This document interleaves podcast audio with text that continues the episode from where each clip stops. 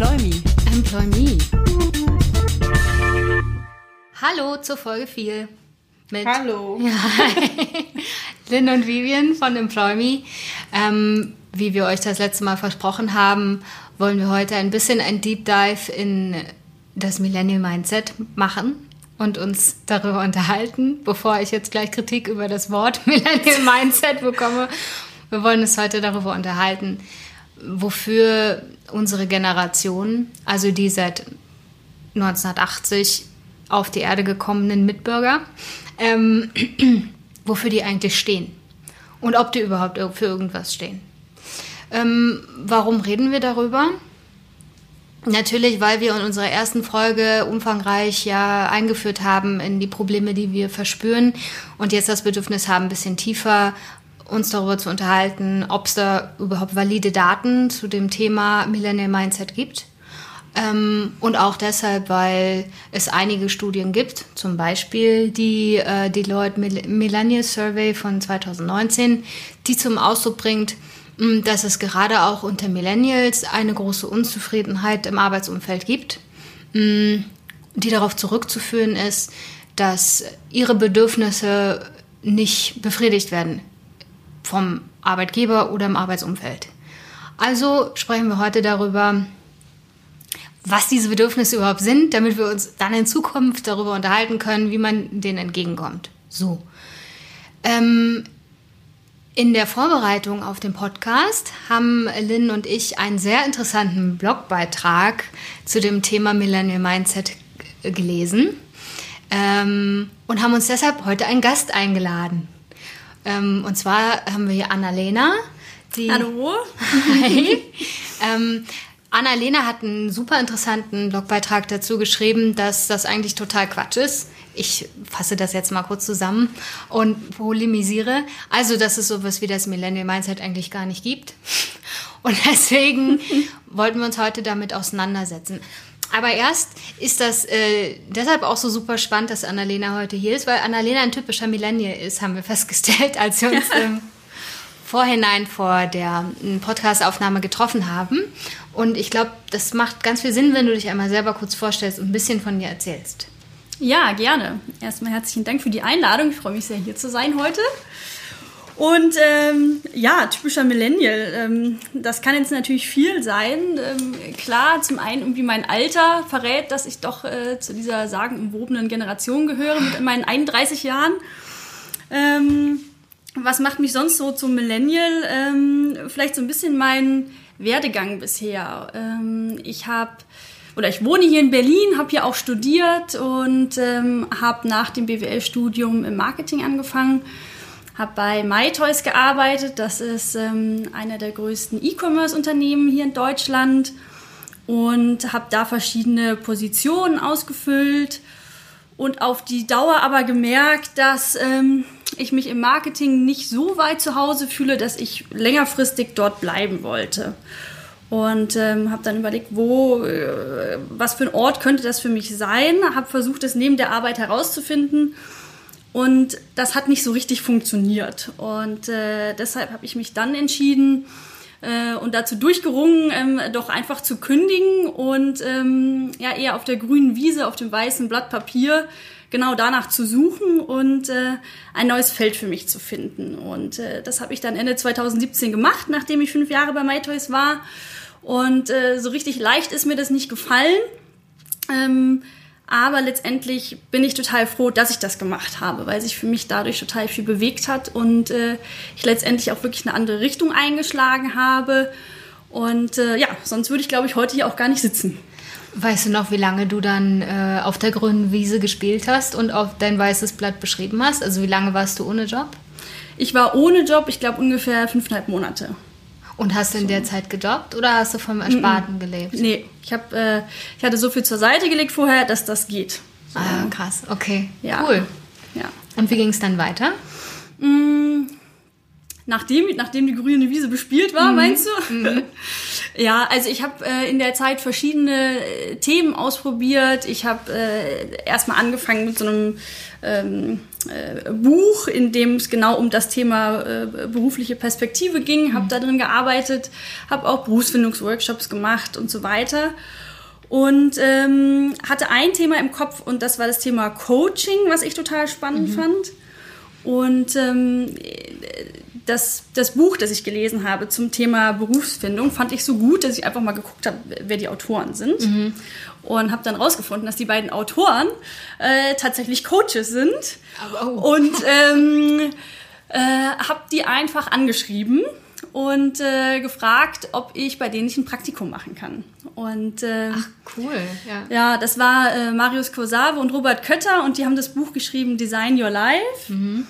Und ähm, ja, mein E-Mail war ganz erfolgreich und daraufhin habe ich dort äh, ein kleines Praktikum gemacht, habe äh, das teilweise von Berlin aus gemacht und teilweise dort in Köln. Und äh, das war für mich total augenöffnend, weil ähm, ich die Art und Weise, wie die beiden zusammengearbeitet haben, fand ich einfach total spannend. Mhm. Und es war so anders als das, was ich halt vorher kannte. Mhm. Äh, es war so viel ähm, energetischer, sage ich jetzt mal. Mhm. Da war mehr Power, mehr Drive drin. Ähm, klar, die beiden sind selbstständig, das ist was anderes als in einer großen Organisation. Mhm. Aber die haben Dinge einfach angefasst, umgesetzt, ausprobiert, äh, anstatt lange Konzepte zu schreiben. Und das fand ich total spannend und habe da schon mal gemerkt, okay, gut, es gibt irgendwie auch andere Ansätze, wie man Arbeit gestalten kann, mhm. als das, was ich bisher kennengelernt habe. Und äh, das war sozusagen so das eine Thema, was ich mental mitgenommen habe. Und ähm, auf die Dauer hat sich ein anderes Thema herauskristallisiert und äh, das hängt irgendwie auch damit zusammen. Das war das ganze Thema neues Arbeiten mhm. und ähm, wie können wir Arbeit in Zukunft eigentlich anders gestalten als das, wie wir es bisher gemacht haben. Und das hat mich irgendwie nicht losgelassen. Ich habe mich da immer weiter eingearbeitet und weiter mit beschäftigt und ähm, hatte dann auch versucht, ähm, in Berlin einfach mit Leuten in Kontakt zu kommen, die in dem Bereich unterwegs sind um für mich selber auch herausfinden zu können, ob und, und was für eine Art Job da für mich sinnvoll sein könnte. Und bin auf diesem Wege mit meiner jetzigen Chefin auch in Kontakt gekommen. Mhm. Ähm, nachdem ich sie angeschrieben habe, haben wir uns einfach getroffen, was, was ich total nett von ihr fand. Und sie hat mir total viel erzählt, weitere Tipps gegeben, mich in Kontakt mit anderen Personen gebracht. Und ähm, nach einer Zeit äh, schrieb sie mich nochmal an und fragte, ob ich denn eigentlich noch auf der Suche sei. Und äh, sie bräuchte Unterstützung bei sich im Unternehmen. Und ja, so sind wir zusammengekommen. Und jetzt beschäftige ich mich im Prinzip mit dem Thema, was ich, was ich so spannend finde. Und ähm, zwar, genau? Ja, also das Thema im Großen und Ganzen, das Thema neues Arbeiten. Mhm. Im Konkreten bei uns geht es jetzt darum, Unternehmen in der digitalen Transformation zu unterstützen. Mhm. Ähm, ich arbeite bei Asgaro und ähm, Digitaltransformation ist nun ein sehr weites Feld und mhm. irgendwie gefühlt äh, schreibt sich das jeder Zweite auf die Fahne. Mhm, worum geht's da? Das ist zum einen, äh, klar sind das so Themen, äh, generell, wie kann ich irgendwie meine Prozesse digitalisieren? Ähm, wie muss ich eigentlich Geschäftsmodelle neu denken, jetzt in einer digitalen Welt? Einerseits, aber worum, womit wir uns eigentlich mehr befassen, ist das Thema, welche Auswirkungen hat das Ganze eigentlich auf Organisation und ähm, wie müssen wir eigentlich anders zusammenarbeiten, damit wir auch zukünftig noch erfolgreich sein können? Mhm. Wie muss Führung eigentlich anders aussehen oder anders gestaltet werden? Ähm, genau, und dazu geben wir halt viele Workshops, machen Trainingsprogramme und ähm, ja, so bin ich letztendlich in einem ganz anderen Bereich gelandet und äh, das ist vielleicht wirklich ein bisschen Gen Y. So. und in diesem Zusammenhang äh, wie bist du da auf diesen Blogbeitrag gekommen oder in welchem Zusammenhang ist der entstanden? Mm, letztendlich dadurch, dass ich ähm, mich mit dem Thema befasst habe und zwar schwirrt ja super viel draußen äh, an, an Artikeln und Beiträgen zu dem Thema umher und ähm, ich wollte das eigentlich für unsere Kunden aufbereiten, ah. weil wir natürlich auch viele haben, viele Führungskräfte, die sagen, öh, irgendwie muss ich damit umgehen, was soll ich denn eigentlich machen? Mhm. Und ähm, ich habe mir das Thema genommen, da ich nun mal selbst irgendwie zu der Generation gehöre und mhm. da natürlich auch irgendwie meine eigene Meinung habe und ähm, habe mich da eingegraben und ähm, habe letztendlich mir ziemlich viele Studien angeguckt ähm, und ähm, ja, äh, mir das so erarbeitet, aber so ist der Artikel entstanden. Ja, cool. So, genau. Genau, und wegen, dieser, wegen dieses Artikels ähm, hast du ja unser, unser Haben wir Augen- uns gefunden, Haben wir ja. uns gefunden. Ja. Ähm, weil wir diesen Artikel, wir fanden, wir haben ihn ein bisschen als Affront aufgenommen. Erst im ersten Moment, ja. Das Wieso, stimmt. was ist das denn für ein Artikel? Da steht ja genau das Gegenteil von dem, was wir empfinden drin. Mhm. Ähm, naja, aber genau, dann haben wir uns ja mit dir getroffen und es war mega spannend und äh, wir haben uns äh, sofort in Annalena verliebt Ja. ja, total. und ähm, fanden es total toll und dachten uns, das wäre einfach mal ein ganz ein bisschen interessanterer Ansatz, weil über die Millennials und Wala und die Einstellung der Millennials, um jetzt mal nicht immer dieses dumme Wort Mindset zu benutzen, ähm, reden ja sehr viele Leute. Aber was, was heißt das eigentlich und inwiefern gibt es da eigentlich wirklich Unterschiede zu anderen Generationen? Also Ja. es ist ja, ist ja ein sehr gehyptes Thema im Moment in den Nachrichten, in den Beiträgen und so weiter und so fort. Und ähm, genau, wir wollen eigentlich versuchen, mit dieser Folge so ein bisschen ähm, einen analytischeren Blick auf das Ja. Thema zu bekommen. Und hierfür haben wir uns vorgestellt, dass wir zunächst einmal, also Linny wird erstmal äh, uns ein bisschen was dazu erzählen, ähm, wie die unterschiedlichen Generationen aufgestellt sind, äh, weil wir das ganz interessant fanden. Äh, das, und nachdem wir so einen Grobüberblick äh, über die Thematik uns erarbeitet haben, wollen wir im Konfliktgespräch mit Annalena über ihr, das wird natürlich total konfliktgesteuert. Bei mir ist immer alles konfliktgesteuert. ähm, wir- Rebell. Ja, so.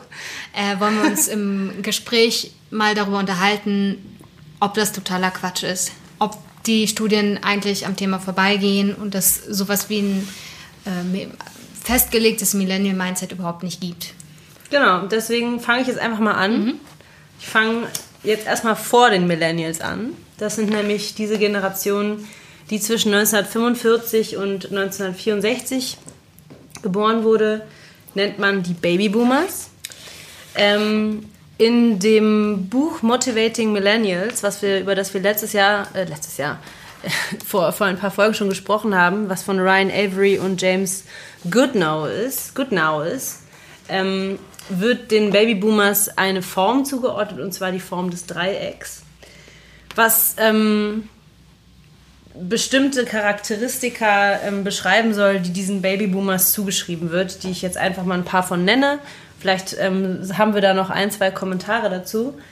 Und zwar wird den Babyboomers ähm, zugeschrieben, dass es eine Generation ist, die was schaffen möchte, die gerne etwas aufbauen möchte. Das ist eine Generation, die letztendlich von Eltern großgezogen wurde, die in irgendeiner Art und Weise, sagen wir mal, in, in, dem, in dem Weltkrieg ähm, mitgemischt hat.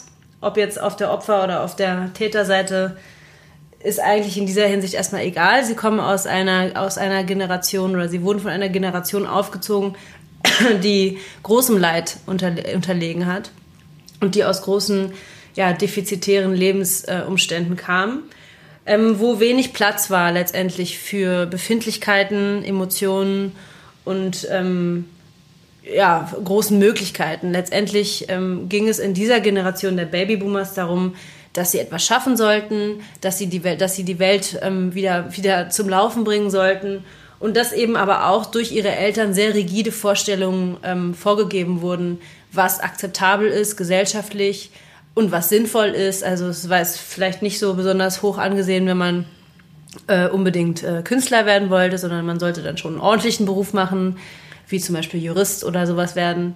Und gleichzeitig ähm, gab es natürlich auch immer das Thema. ja, das, ich bin sehr Ganz ordentlich. neutral, ja. Ganz, ganz ordentlich. Ach, meine Oma wäre stolz auf mich. ähm, nee, aber dass man zum Beispiel auch natürlich da auch noch große Vorstellungen hatte von, ähm, was Frauen machen sollen, was Frauen nicht machen sollten. Also meiner Mutter wurde zum Beispiel mal gesagt, wieso willst du denn studieren? Du heiratest doch eh und kriegst Kinder. Also mit solchen Vorstellungen mussten sich letztendlich die Babyboomers auseinandersetzen. Ähm, um jetzt, äh, was natürlich da auch dann wiederum vielleicht darin äh, er- ermündete, dass es dann diese Hippie-Bewegung gab, also dieses, diese extreme Gegenreaktion ähm, wo es ja quasi ins andere Extrem ging, wo man, wo man irgendwie nichts mehr an Produktivität ähm, äh, toll fand und haben wollte. Das, ähm, ja, das betrifft die Babyboomers. Die Babyboomers werden beschrieben als eine Generation, die ganz klar die Arbeitswelt von der Familienwelt ähm, trennen möchte und in sehr hierarchischen Strukturen arbeiten musste und deswegen nicht in der Lage war oder sich nicht in der Lage gesehen hat, sagen wir mal, die Arbeitswelt zu ändern und ähm, das, das Ganze dann vielleicht oder möglicherweise in der Familienwelt gemacht hat und da versucht hat, die Strukturen zu ändern, im Gegensatz zu der Generation vor ihnen. Ähm, die, waren, die Führungskräfte wurden in dieser Generation in der Arbeitswelt dadurch definiert, dass derjenige, äh, der die Führung übernommen hat, der besonders intelligent war oder der einen besonders hohen IQ hatte. Ähm, und die Anerkennung war so gesehen, dass es immer, dass immer der Aufstieg das Ziel war. Also der, der, der Karriereaufstieg oder die, die höhere Bezahlung und so weiter. Als nächste Generation möchte ich dann erstmal auf die Millennials eingehen, die ja wir sind, die zwischen 1980 und 2000 geboren wurde. Die werden auch als Generation Y bezeichnet. Es gibt also zwei ähm, Bezeichnungen. Ähm, das Buch Motivated Millennials schreibt er den Millennials den, die Form des Kreises zu. Das ist eine Generation, die, äh, die diese Sharing-Kultur verinnerlicht hat. Also wir wollen alles miteinander teilen. Wir, sind es, wir müssen nicht unbedingt alles selber besitzen. Äh, kann man von Car2Go zu Jump-Fahrrädern zu, ähm, äh, um, keine Ahnung, diesen, wie heißen die, Work, Workplaces und so weiter ja. gehen. Es ist Coworking, Coworking Places, genau. Es ist letztendlich eine Generation, die ähm, von Eltern großgezogen wurde, die ja, wie ich gerade schon beschrieben habe, Familien, Familienstrukturen verändert hat und viel mehr dahin gegangen ist, dass sie gerade in den Familien gar nicht mehr diese Hierarchien haben wollten, sondern das war mehr, waren mehr erklärende Eltern. Äh, wir durften als Kinder am, am Tisch sitzen, wir durften als Kinder auch am Tisch reden ähm, und unsere Meinung sagen. Unsere Meinung wurde auch ernst genommen. Ähm, in der Erziehung gab es so Themen, dass da sehr darauf geachtet wurde, dass es eine gleichberechtigte Erziehung ist. Dass Mädchen ähm, genauso äh, stark sein durften und äh, Berufe wählen durften, die jetzt, sagen wir mal, typisch männlich sind. Dass gleichzeitig Männern aber auch gesagt wurde, es ist völlig okay, wenn du weinst und so. Ähm, und was letztendlich dazu geführt hat, war, dass wir einfach sehr viele Möglichkeiten vorgegeben bekommen haben, wo wir uns entscheiden können, was wir machen wollen. Wir sollten uns ausleben. Auch wenn wir künstlerisch äh, tätig sein wollten, war das völlig in Ordnung.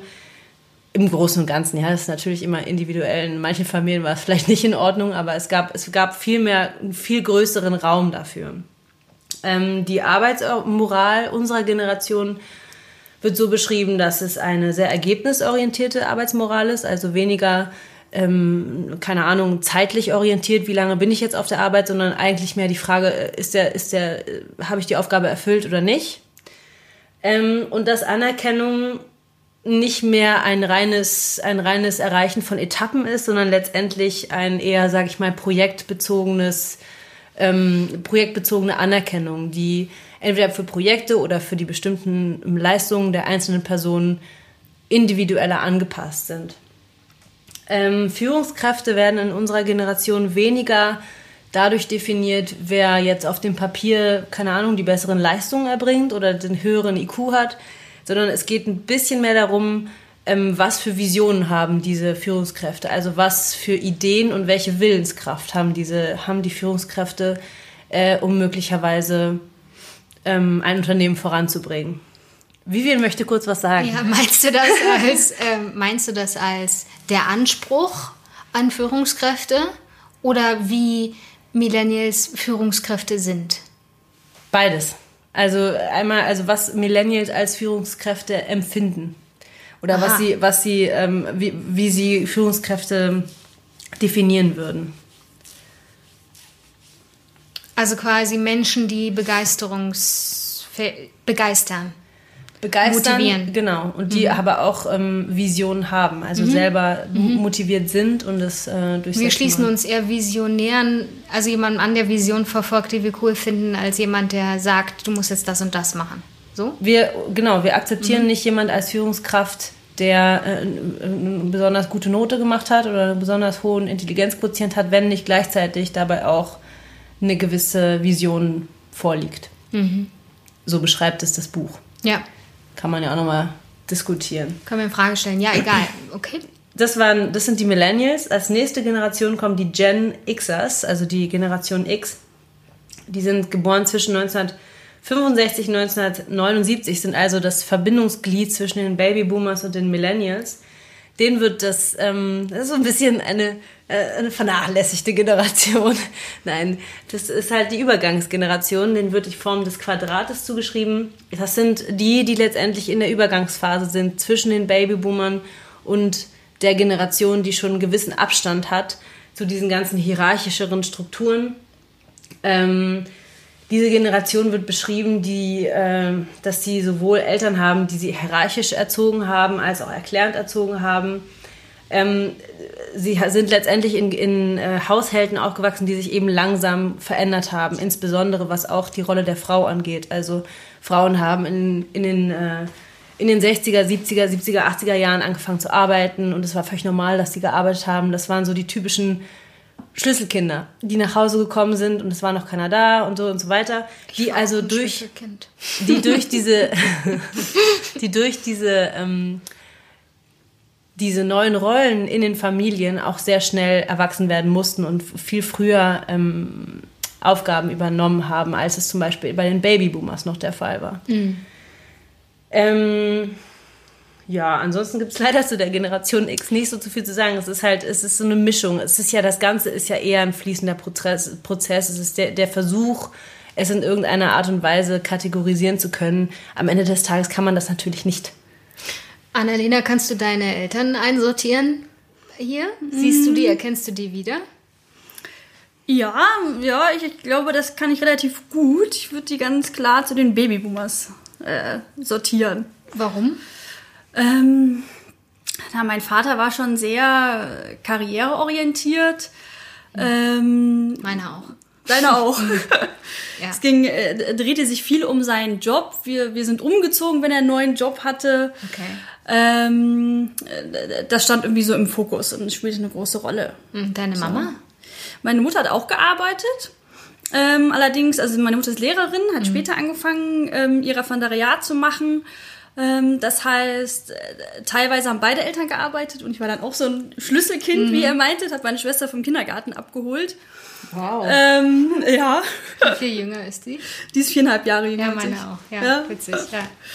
Ähm, ja, von daher, das war schon sehr präsent und äh, lange Arbeitstage und ähm, auch teilweise so, dass, es, dass ich es als Kind komisch fand, wenn die Väter von anderen Kindern so früh zu Hause waren. Mhm. Ja? Es war dann eher so, hm, da ist ja irgendwas nicht richtig. So. Oh, okay.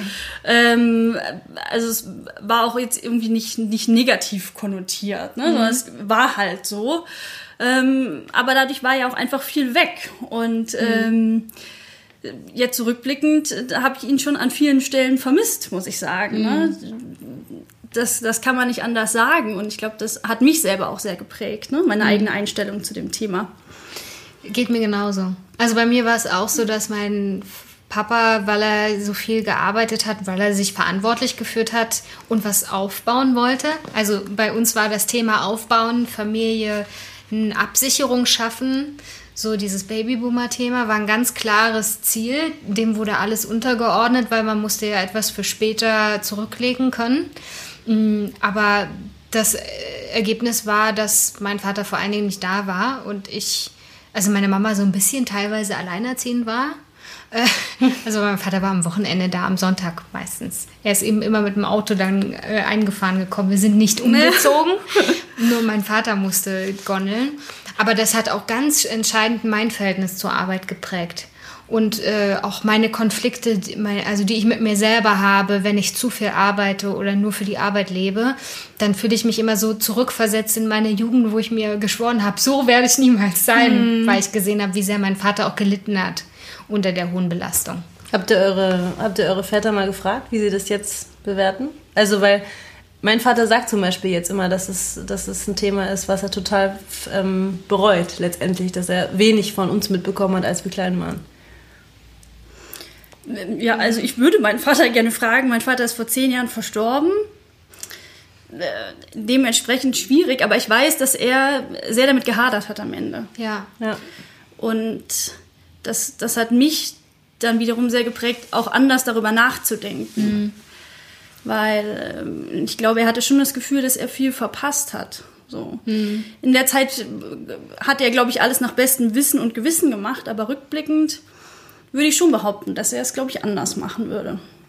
Ich glaube, bei mir, also ich weiß nicht, wir haben nicht darüber gesprochen, aus welchem Teil Deutschlands du stammst. Bei mir äh, würde mein Vater wahrscheinlich mehr antworten, dass er keine andere Möglichkeit gehabt hat, weil ähm, ich komme ja aus dem Osten Berlins. Das heißt, für unsere, also für meine Familie war die Wende ein ganz entscheidendes Erlebnis, wo alle durchweg die, ähm, den Job verloren haben. Und für eine sehr lange Zeit war mein Vater der Einzige in der gesamten Familie, also meine Großeltern eingeschlossen, der überhaupt einen Job hatte. Und äh, das hat dazu geführt, dass er einen enormen Druck auf seinen Schultern gespürt hat und eine ganz große Lücke, die er füllen musste. Und diese, es ist, glaube ich, ein bisschen noch ein anderer Konflikt, der dadurch in ihm und auch in unserer Familie geherrscht hat, weswegen er, glaube ich, das gar nicht hätte anders machen können. Weil es hat sehr lange gedauert, bis meine Mutter, die davor im Außenhandel tätig war und Außenhandelskauffrau oder sowas gelernt hat, im Osten einen Job, den es im Westen nicht gibt, also in der BRD. Ähm, meine Oma war Professorin an der Humboldt-Uni. Natürlich gibt es das nicht mehr, gab es das danach nicht mehr. So ganz wenige sind erhalten geblieben als Professoren. Und mein Großvater war Kameramann und all solche Sachen. Das sind alles Sachen, die von staatlichen Institutionen abgehangen haben, die gab es danach nicht mehr. So, ähm, ich glaube, er würde mir antworten, er war gezwungen und konnte es nicht anders machen. Weil das finde ich nämlich echt eine interessante äh, äh, äh, Retrospektive, so im Nachhinein mal diese Generation fragen, wie sie das eigentlich bewerten.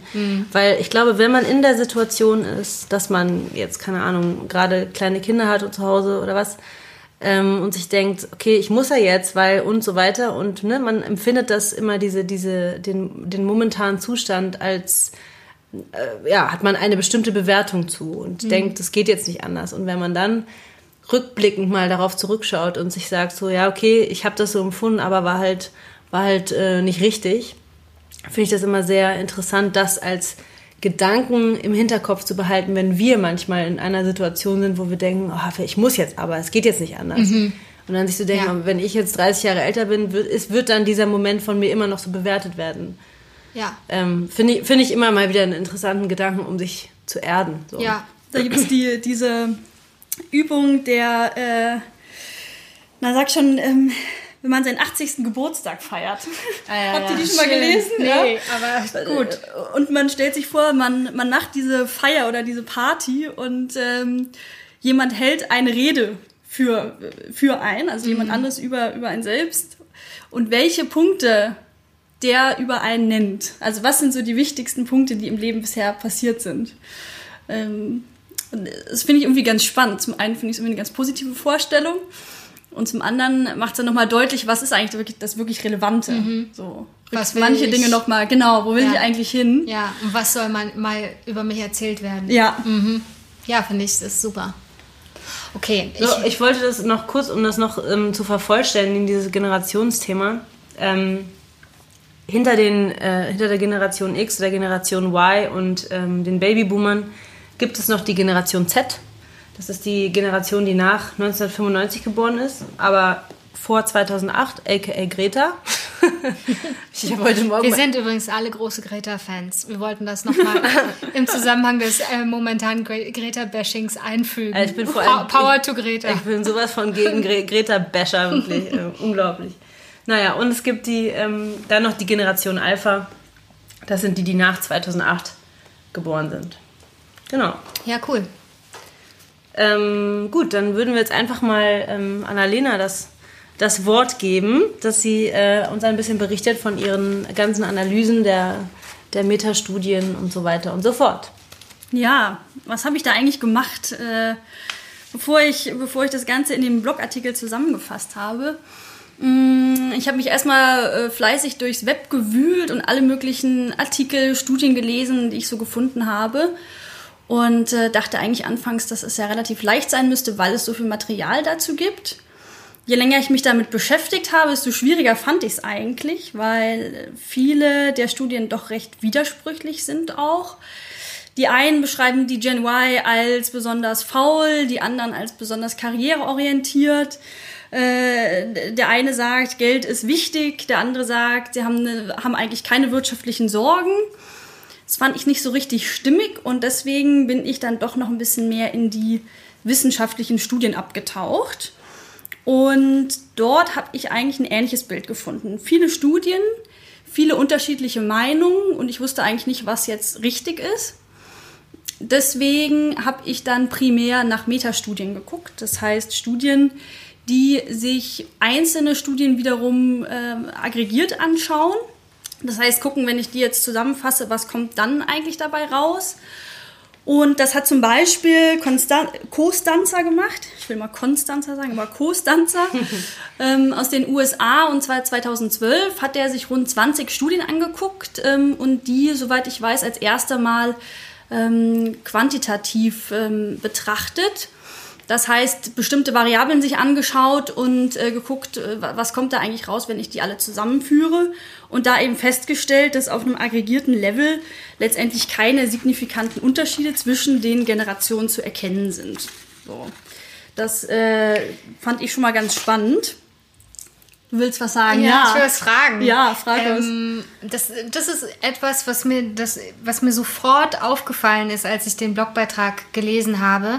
Äh, hm, was heißt denn keine wesentlichen Unterschiede zwischen den Generationen vorhanden? Also worin? Was, was genau, womit setzten sich die Metastudien auseinander? Also welche Punkte? Also keine genauen heißt keine statistisch signifikanten Unterschiede. Also ja, ja. das heißt ja, genau das und die, die Variablen, also jetzt in dem Fall hat er sich angeguckt einmal das Thema ähm, Intent to Turnover, Commitment gegenüber dem Arbeitgeber ähm, okay. und Arbeitszufriedenheit. Arbeitszufriedenheit. Ja. Ah, okay. Also wie zufrieden bist du mit deinem Job? Ja. Und da gibt es keine wesentlichen Unterschiede. Ja, mhm, genau. Okay. Also das waren jetzt sozusagen die Variablen, die er rausgefiltert hat. Ja. Das Problem ist ja auch immer, dass ich irgendwas finden muss, äh, was vergleichbar ist. Ja. Ne? Weil jede Studie guckt sich auch mal ein bisschen was anderes an. Na genau, an. klar.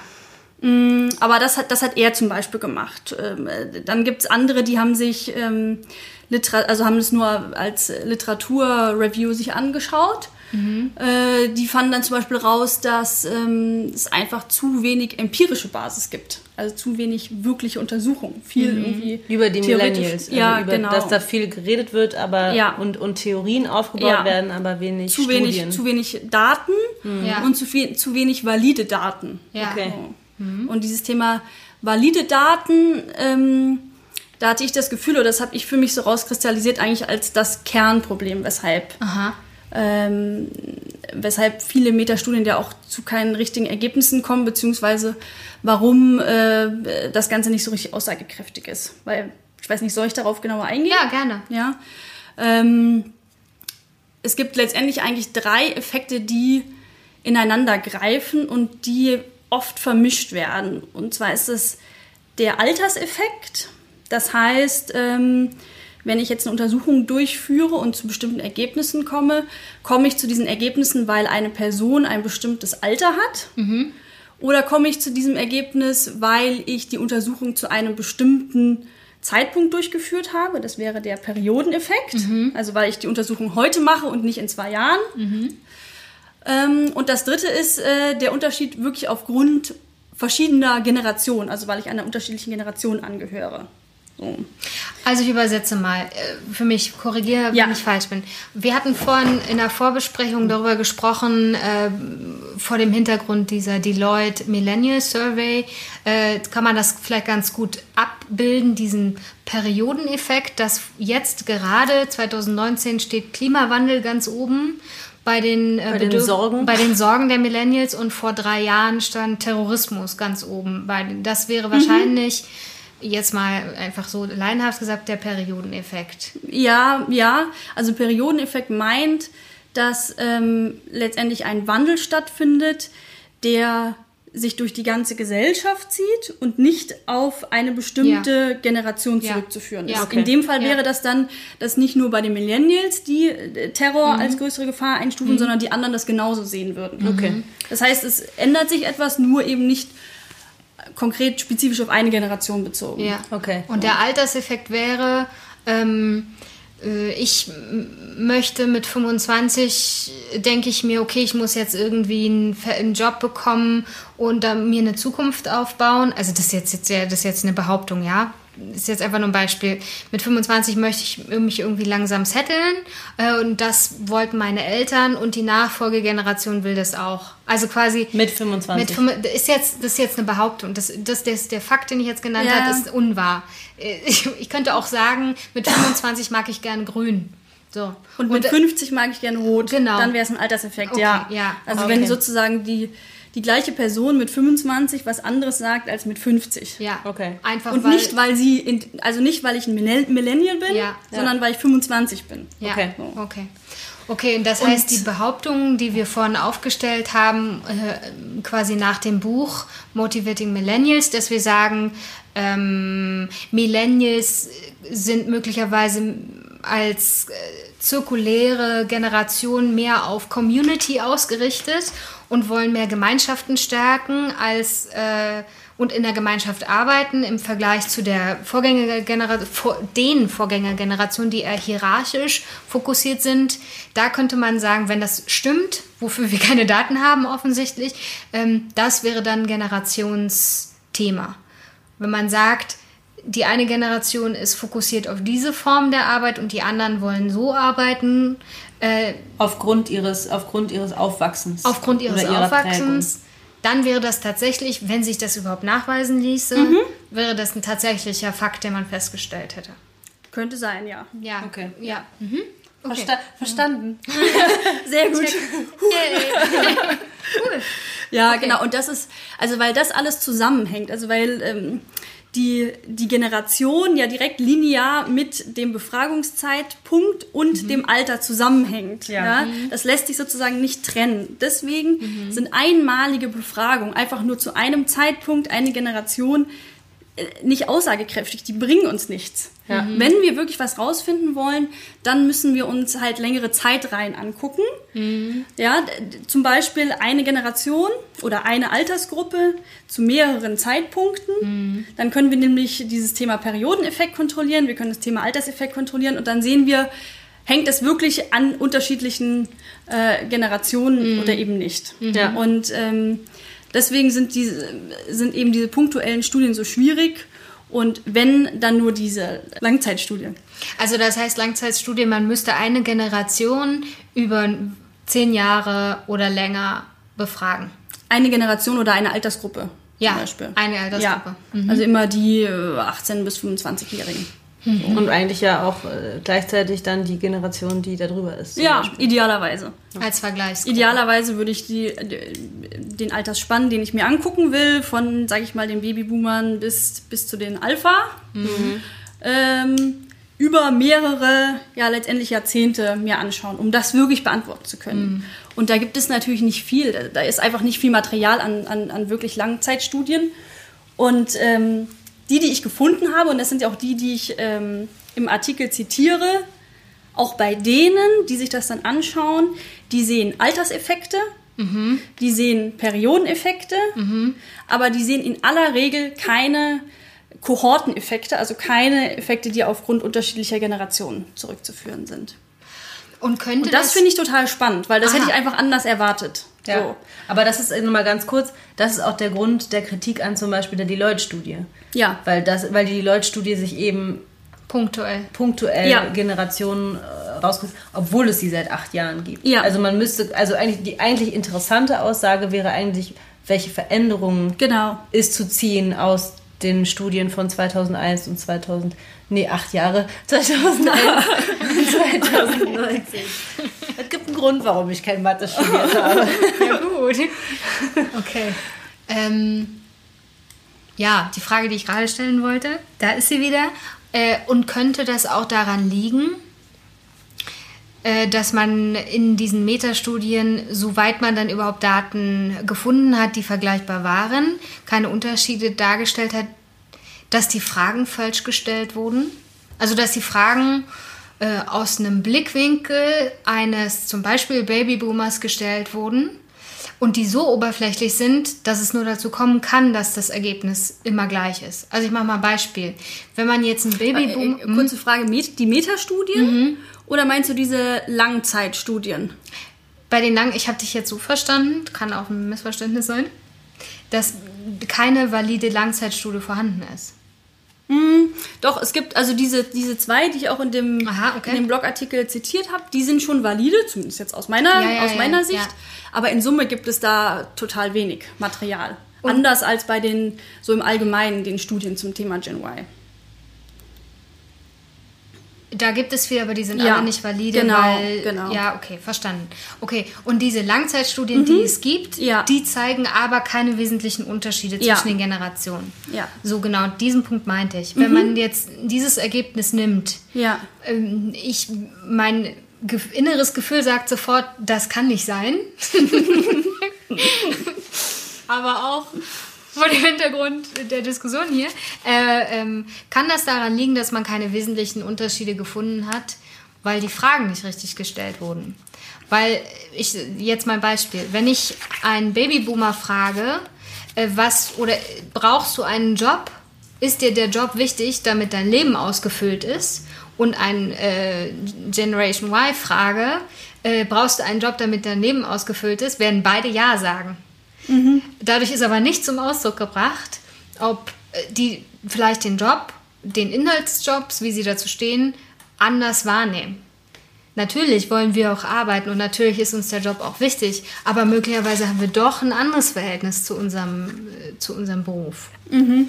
Deine Frage ist eigentlich, ja. sind die Fragestellungen zu offen gewesen ja. oder ja. sind die Fragen letztendlich so offen, dass das Ergebnis ähnlich ist und dass aber das innere Verständnis in den Generationen anderes ist. Also ja. zum Beispiel, es gab, glaube ich, eine dargestellte Frage war, möchtest du dich selbst verwirklichen oder irgendwie mhm. mit Selbstverwirklichung? Ja. Wo ich gedacht habe, gut, definiere Selbstverwirklichung. Ganz genau. Ja, ja, das ist durchaus valider Punkt. Also ähm, Problem bei den Langzeitstudien ist natürlich, dass einmal, einmal Fragestellung aufgesetzt, kann es ja nicht mehr ändern, damit es vergleichbar ist über die Jahre hinweg. Ja. Das heißt, ja. wir müssen irgendwie mit dem arbeiten, was wir haben. Mhm.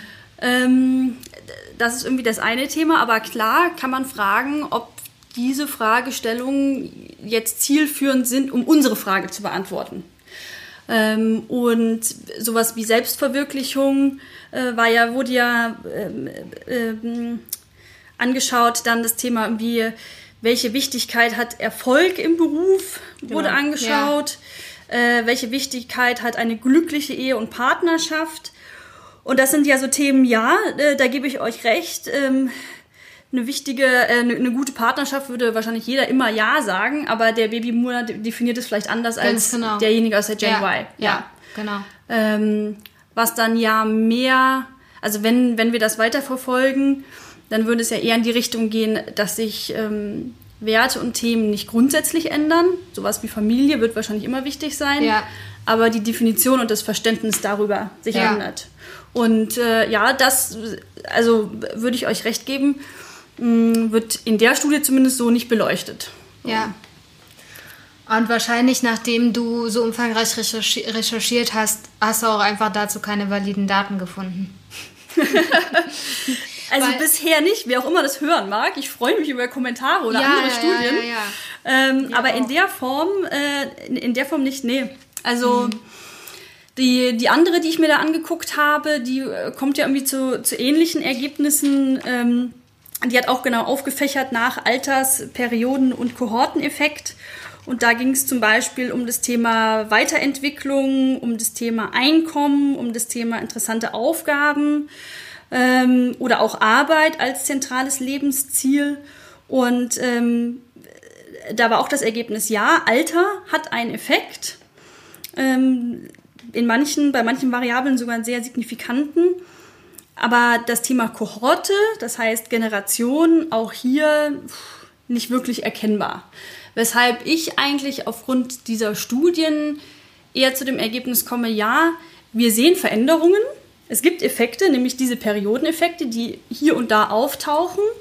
Das heißt, wir haben insgesamt eine Veränderung, aber wir haben eben keine generationsspezifische Veränderung. Das heißt, ähm, insgesamt deutet es eher auf einen Wertewandel hin, der die ganze Gesellschaft umfasst, als einen Wandel, der nur auf zum Beispiel die Gen Y hinzuführen ist. Und was glaubst du, also das finde ich einen sehr interessanten Punkt, muss ich sagen, dass, dass die, ganze, die ganzen Generationen umfassten Wertewandel. Das muss ich sagen, beobachte ich auch, wenn ich ähm, zum Beispiel mich mit meiner Familie unterhalte, dass die durchaus nicht unbeeinflusst sind von dem, was ja gerade auch die äußeren Umstände sind. Mhm.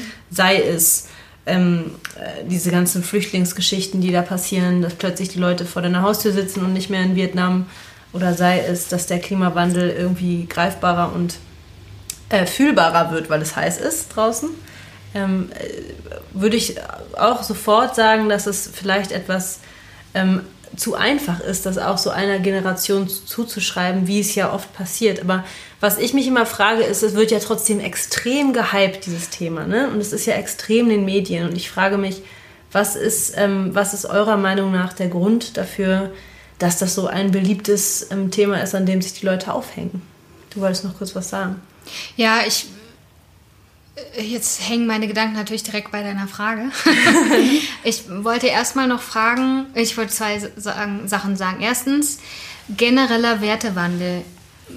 Was, was meinst du damit, beziehungsweise was steht denn dahinter? Was, meinst, was ist denn der generelle Wertewandel, den wir attestieren wollen? Ich will auch gar nicht sagen, dass das falsch ist. Ich will eher sagen, ich will eher herausfinden, was dahinter steht. Also meiner Meinung nach ist dahinter zum Beispiel auch so ein dieser Sharing-Gedanke dahinter. Also zum Beispiel, dass die Leute immer mehr merken, dass äh, der, eigene, der eigene Besitz oder das Eigentum von, von Dingen jetzt nicht ähm, der, der, der Weisheit letzter Schluss ist, sondern mhm. dass es durchaus sinnvoll ist, Sachen zu teilen. Also weißt du, dass, dass es insofern einfach sich die Gewichtung von, von Eigentum zum Beispiel verändert oder sich die Gewichtung von, ähm, von Umweltschutz verändert. Weißt du, was ich meine? Dass das alle Generationen betrifft, dass alle Generationen ähm, merken, dass, dass, dass hier andere, andere Wichtigkeiten eintreten, als es noch vor zehn Jahren war. Okay, d'accord. Also stimme ich total überein. Ich denke auch, dass äh, sich grundsätzlich die äh, Themen, die gesellschaftlichen Themen gerade nachhaltig verändern, weil auch ein gewisser äußerer Zwang besteht. Ja. Thema Klimawandel ist ja das vordringlichste. Ähm, Vor drei Jahren war es Terrorismus. Gut, ja klar, aber auch damals, ja egal, lass uns nicht darüber reden, sonst rege ich mich auf. Ähm, ja, das, äh, da stimme ich zu.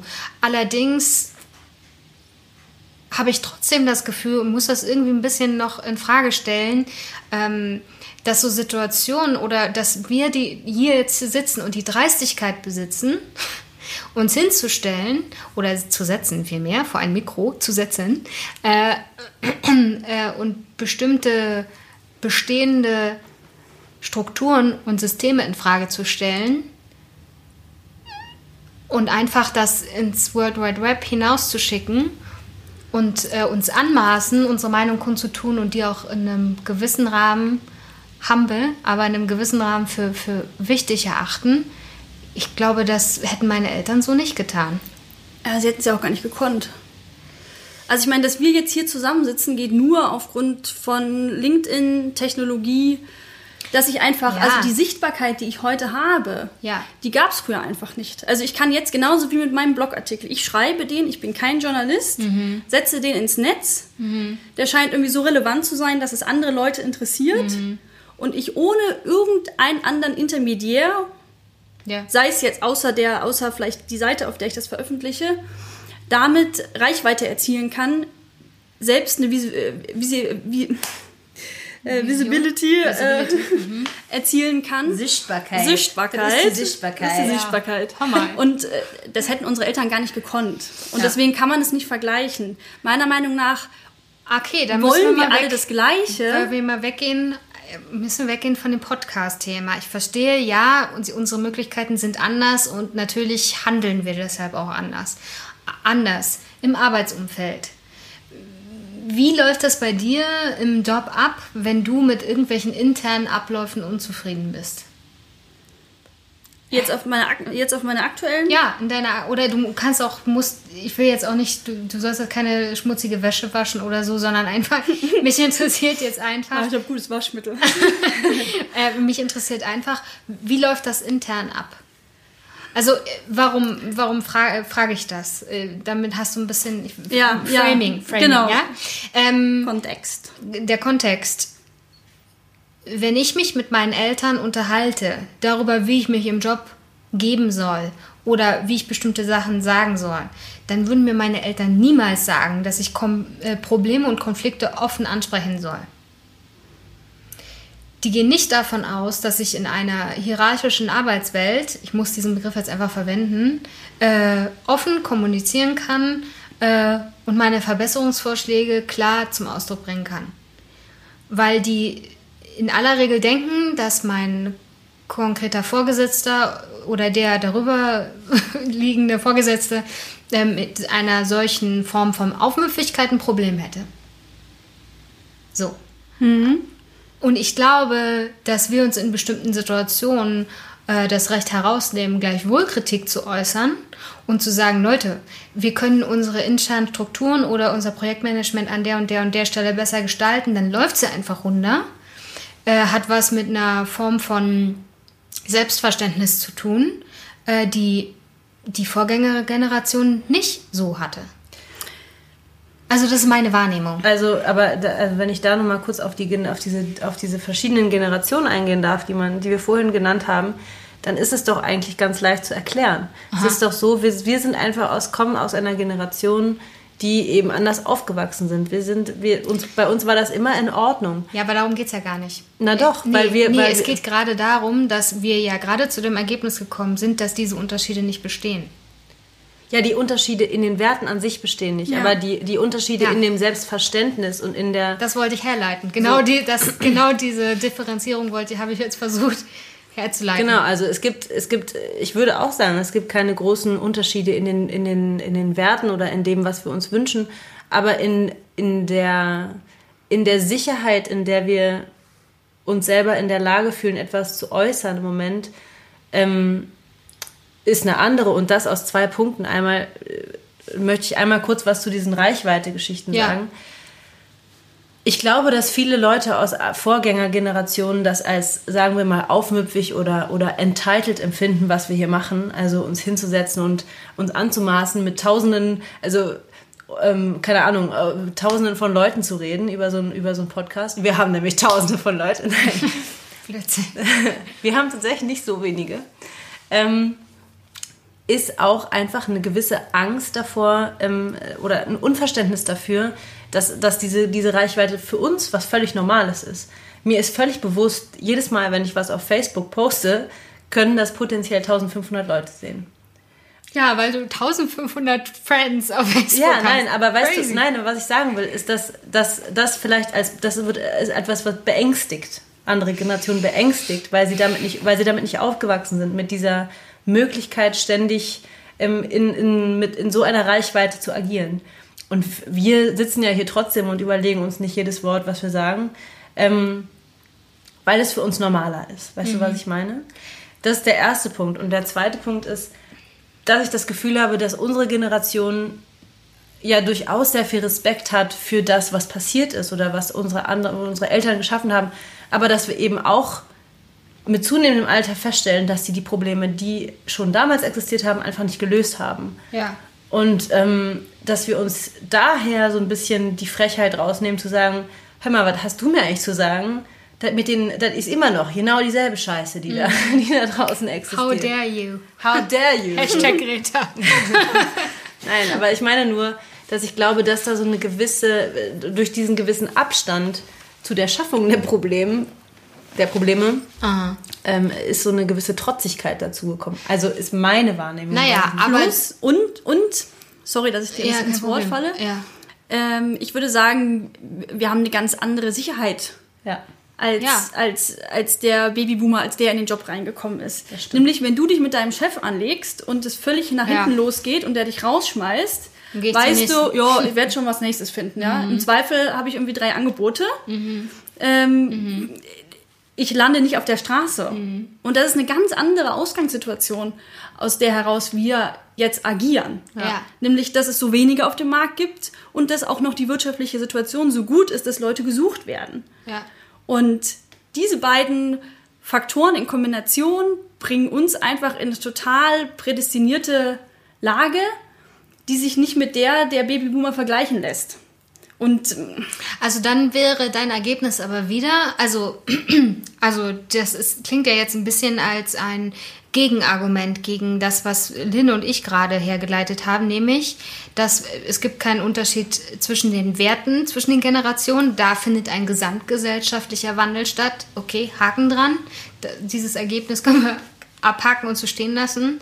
Ähm, ich hatte ja dann versucht herzuleiten, dass aber schon ein bisschen im Selbstverständnis ein Unterschied besteht zwischen den Generationen, nämlich allein deshalb, weil sie unterschiedlich aufgewachsen sind.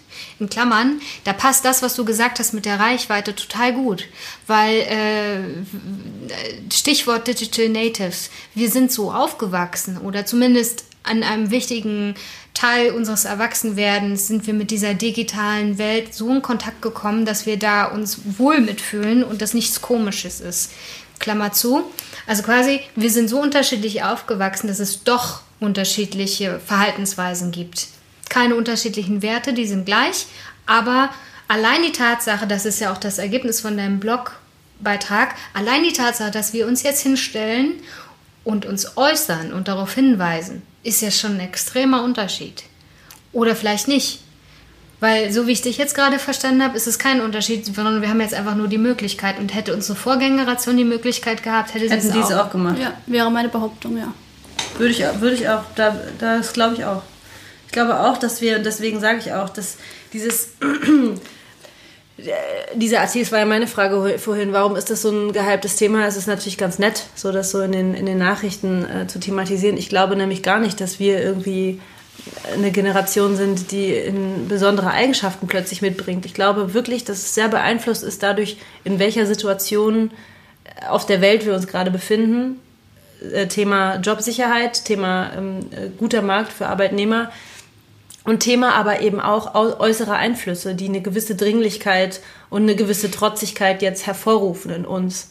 Ähm, und ich muss euch widersprechen. Ich habe noch ein, ein, ein, Argument, warum das nicht stimmen kann. Hau raus. Ähm, wenn das stimmen würde, was ihr sagt, dann hätten wir keine Konflikte im Arbeitsumfeld.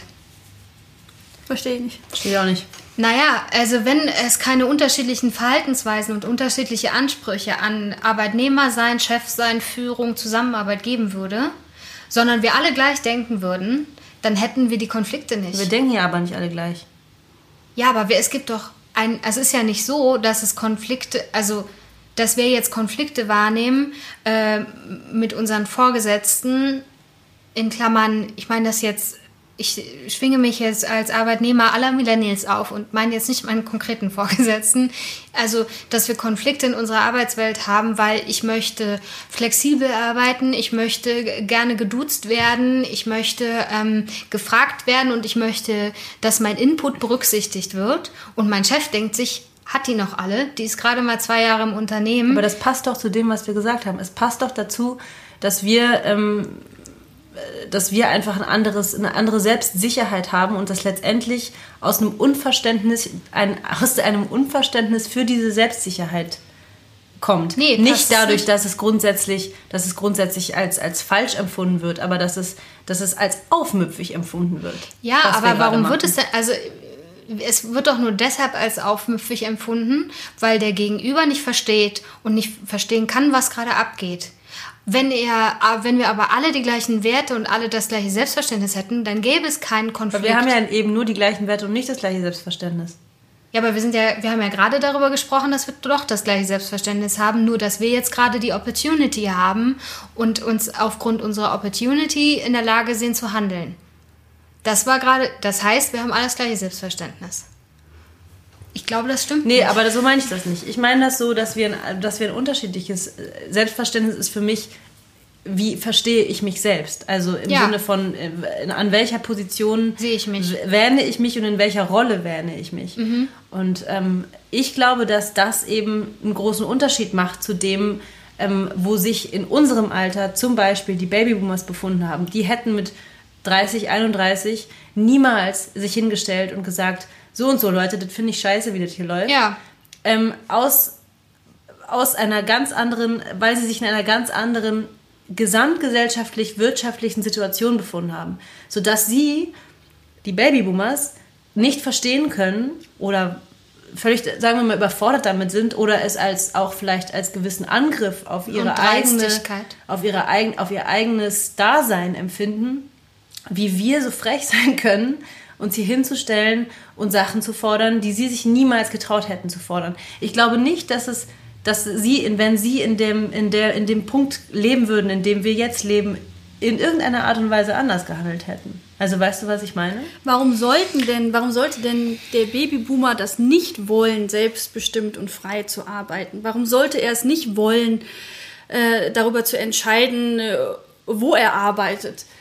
Wieso sollten, also was ist denn dein Ansatz, weshalb die, die Vorstellungen überhaupt unterschiedlich sein sollten zwischen zwischen nee. unserer Generation, mhm. der danach kommt mhm. oder die vor uns war. Mhm. Ich glaube nicht, dass da ein Unterschied besteht. Da stimme ich dir zu. Ich glaube, dass der Unterschied zwischen den Generationen tiefer liegt. Also ich glaube, ähm, im Endeffekt wollen alle eine gewisse, im Moment streben alle danach, nein, das stimmt auch nicht. Es gibt auch Leute, die finden 9 to 5 und zur Arbeit gehen toll, weil es ihnen Sicherheit gibt.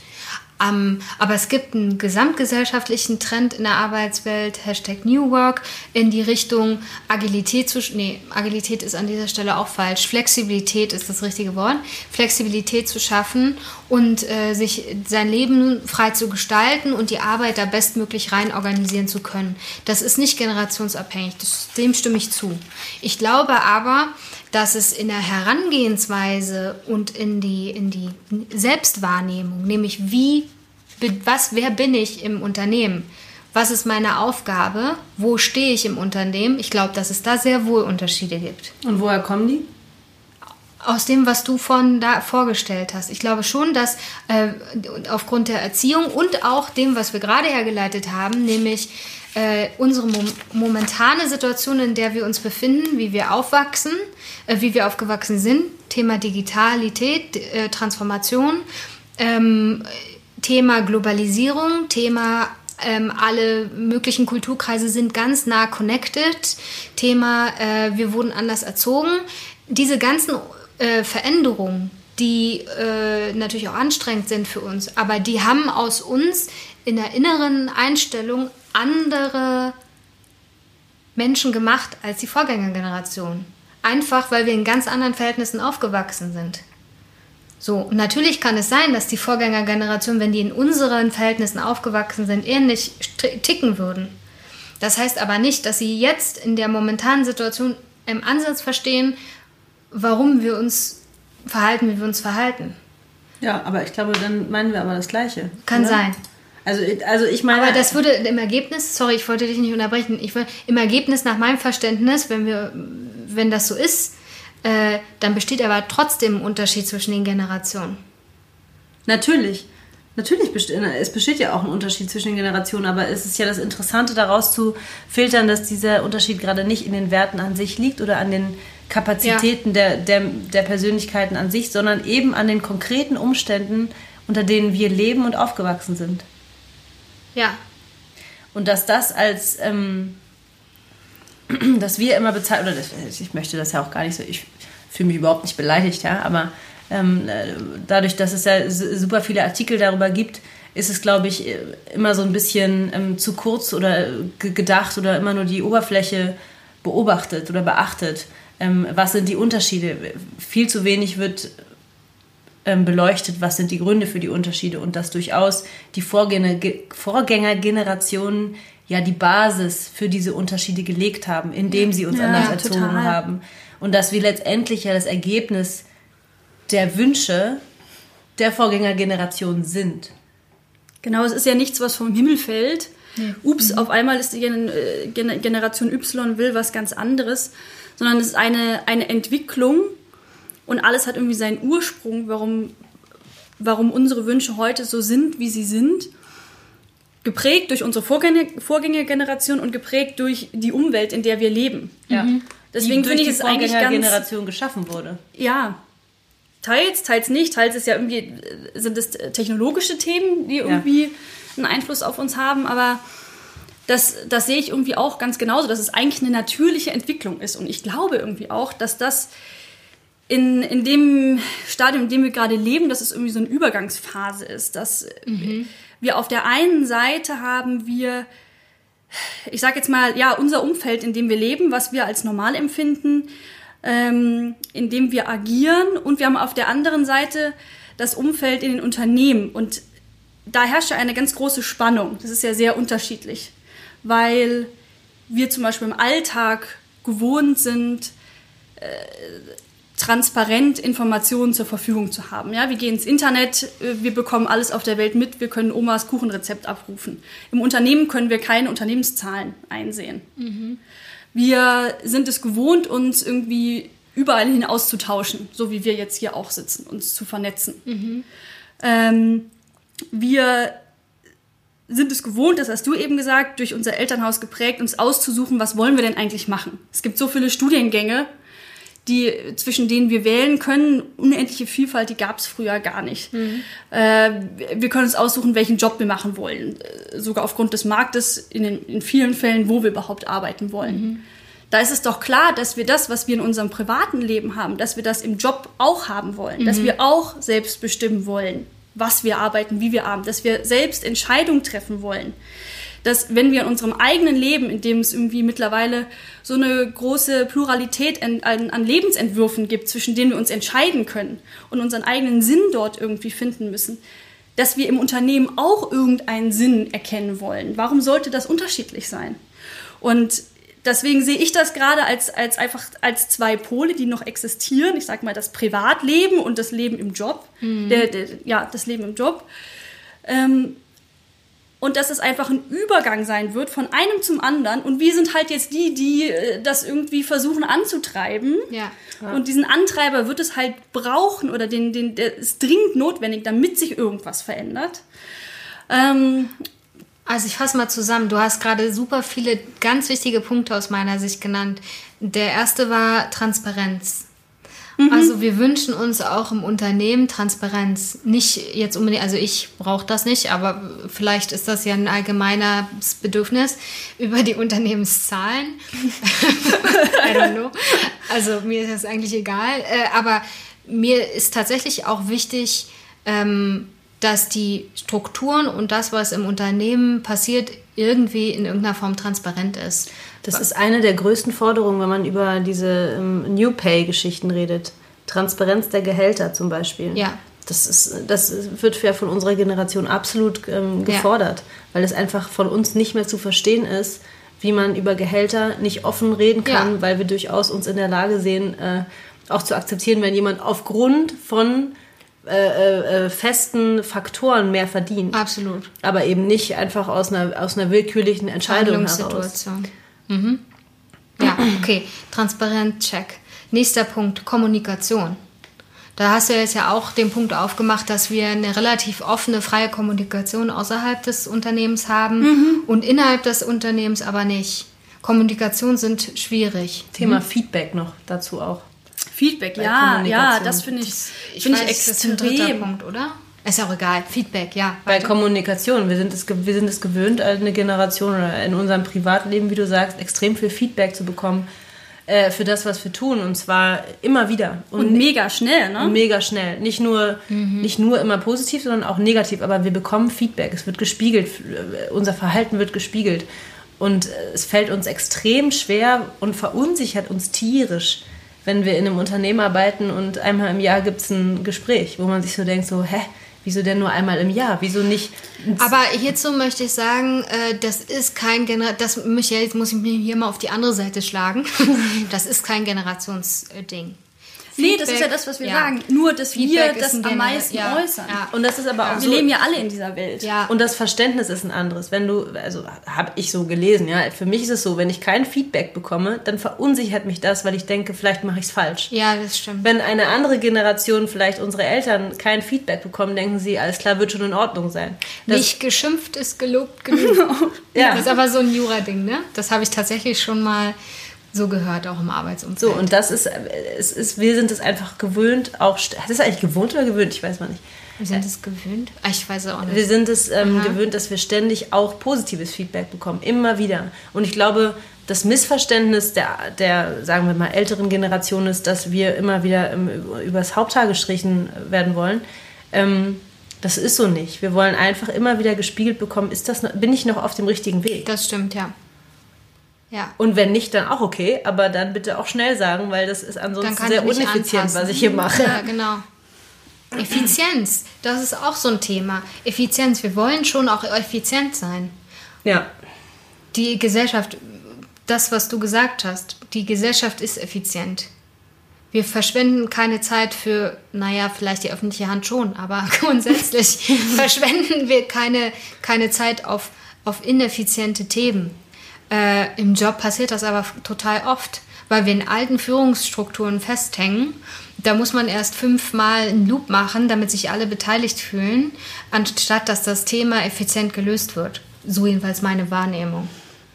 Naja, Also Also ja, das- ich glaube, also ich meine, Effizienz ist ja irgendwie so ein ganz klassisches Thema äh, bei allen Managementmethoden, die wir so kennen. Also ich würde sagen, wir sind große Meister in der Effizienz. Irgendwelche Prozesse zu optimieren, das bis, zum, bis ins Letzte auszuquetschen. Vielleicht ist das Ähm, auch ein kanzleispezifisches Thema. Mag sein. I don't know. also das finde ich jetzt eher fremd in dem Okay, Kontext. gut. So. Was jetzt habe ich aber vergessen, was du sonst noch gesagt hast. Habe ich jetzt alles zusammengefasst? Also das Thema Selbstbestimmung, Selbstbestimmung, genau, Ja. richtig großes Thema. ja, großes ja, Thema. Ja, Das und ähm, was, was mir dazu noch einfällt, ist auch das Thema Autonomie durch Technik. So habe ich es in meinem Kopf genannt. Äh, also die sämtliche technologische Anwendungen versetzen uns in die Lage, so eigenständig im Leben zu agieren. Zum Beispiel nach Indien zu reisen, irgendwo durch die Stadt zu laufen und sich per äh, Google Google Maps leiten zu lassen, ohne dass ich jegliche Ahnung habe, wo ich eigentlich bin ja. ähm, machen mich so eigenständig. Ähm, Ja. Und diese Erfahrung trage ich ja auch mit rein ins Unternehmen. Ja. So. Ja, Und das cool. ist ja nicht wegzudenken. Ja. Und deswegen finde ich das äh, total normal, dass wir uns anpassen müssen. Ich, Mhm. ich glaube, es ist nur die Frage, wie schnell und wie, aber Mhm. dass das passiert, ist für mich irgendwie, ja, eigentlich, eigentlich keine, keine Frage mehr. Ja. Cool. Ich finde das. Ich, finde, das ähm, ist ein super Sch ähm, Ja. Stich, äh, wie heißt das Schlusswort? Stichwort. Ich finde das auch super als Ende. Also ich fand es sehr, sehr, sehr, sehr cool, dass du hier warst. Wirklich. ja, hat mir großen Spaß gemacht. Ähm, ich fand es sehr bereichernd und hoffe, dass wir irgendwie dieses Thema auch nochmal dadurch ein bisschen erstens entmystifiziert und zweitens ähm, enthyped haben. Enthyped. enthyped. Kill the Hype. Kill the hype. Hashtag Kill the Hype. Genau. Ähm, genau, und ähm, hoffentlich können wir jetzt ein bisschen in den nächsten Folgen, wenn wir über zum Beispiel Recruiting reden werden, ähm, auf, diese, auf diese Diskussion, die wir jetzt hier geführt haben, auch zurückfallen. Ja, und haben hoffentlich ähm, mit, dieser, mit diesem neutralen, kühlen Blick von Annalena Ja. einen, ähm, einen interessanten weiteren Punkt zu der ganzen Diskussion beisteuern können. von dem wir uns aus weiter bewegen können. Ja, nächste Mal reden wir über Recruitment. Das wird besonders spannend, weil wir zwei ganz spannende Gäste äh, uns eingeladen haben.